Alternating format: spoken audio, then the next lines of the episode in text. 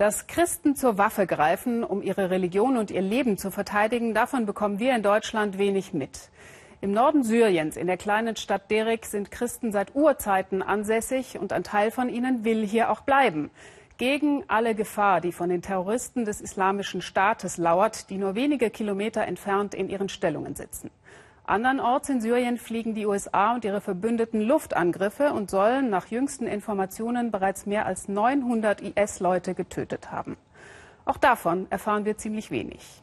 Hier im Kurdengebiet verteidigen sich die Christen selbst und versuchen gleichzeitig zumindest sonntags sowas wie Normalität aufrechtzuerhalten. Volker Schwenk.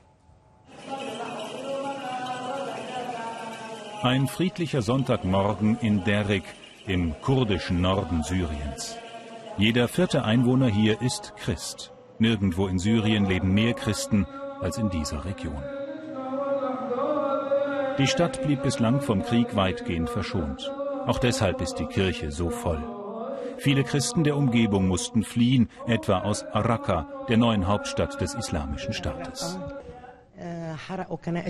Wir kommen aus Raqqa, sagt diese Frau. Der IS hat unsere Kirchen niedergebrannt. Sie haben uns gesagt, wir sollen abhauen oder sie bringen uns um. Ich bin dann mit meinen Söhnen hierher nach Derik geflohen. Wir sind nirgends sicher vor ihnen, glaubt mir, auch in Europa nicht. Nirgends. Alle Christen hier denken nur an Auswanderung.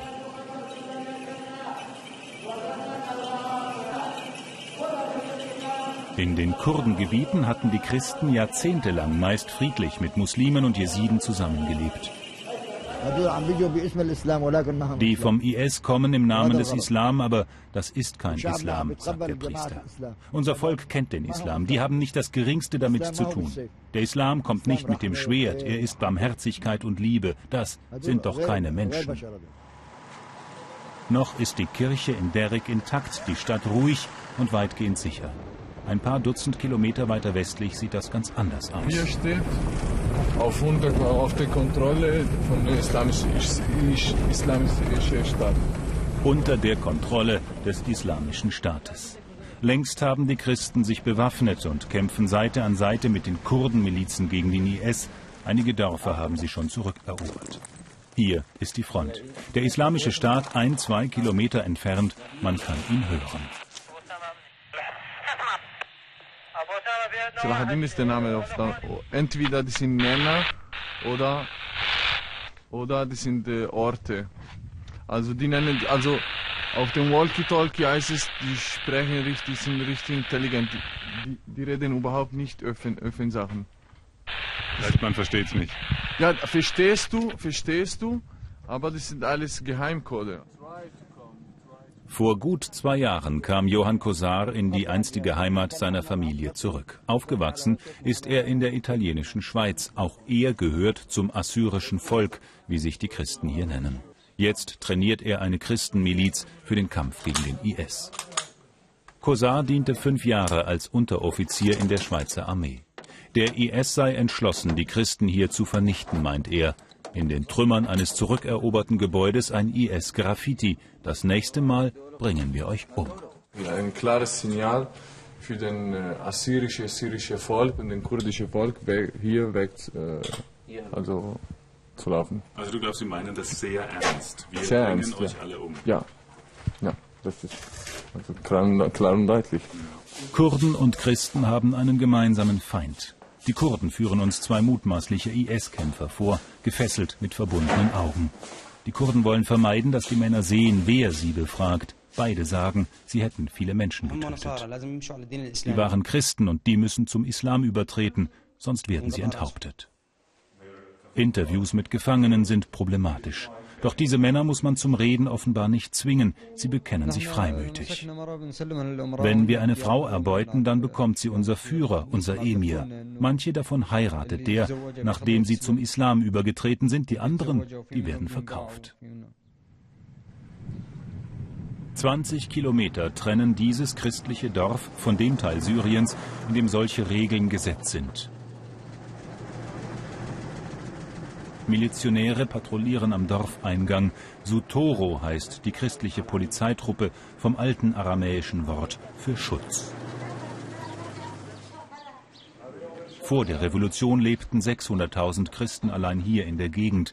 Die Hälfte davon ist mittlerweile ausgewandert.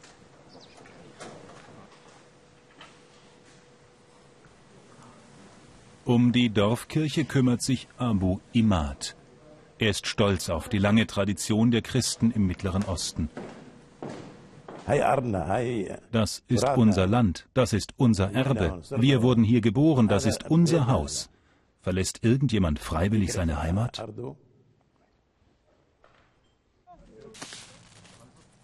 Wenn sie gewollt hätte, dann wäre Deutschland ihre neue Heimat geworden. Aber Abir Aziz wollte nicht.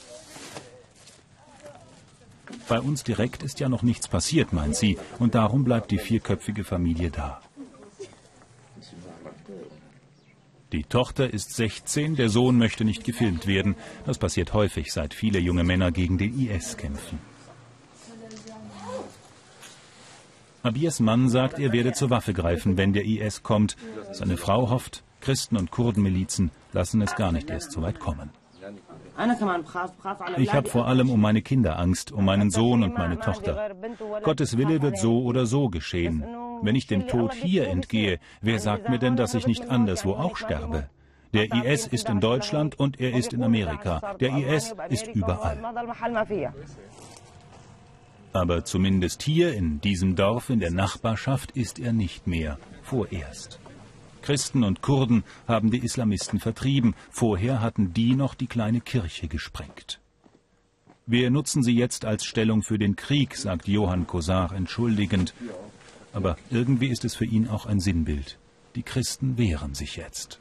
Wir glauben, also wir sind sicher, bis, bis, bis wann einer von, von uns hier steht und kämpft für, die, für diese Sache, äh, wir, haben ein, wir können ein, eine Zukunft haben. Solange einer noch kämpft, gibt es eine Zukunft. Und darum robben immer mehr Christen in Syrien durch den Dreck, werfen sich in Deckung oder üben das Schießen. Die Christen kämpfen ums Überleben. Sie kämpfen nicht gegen den Islam, sondern gegen den sogenannten Islamischen Staat. Einen Terrorstaat.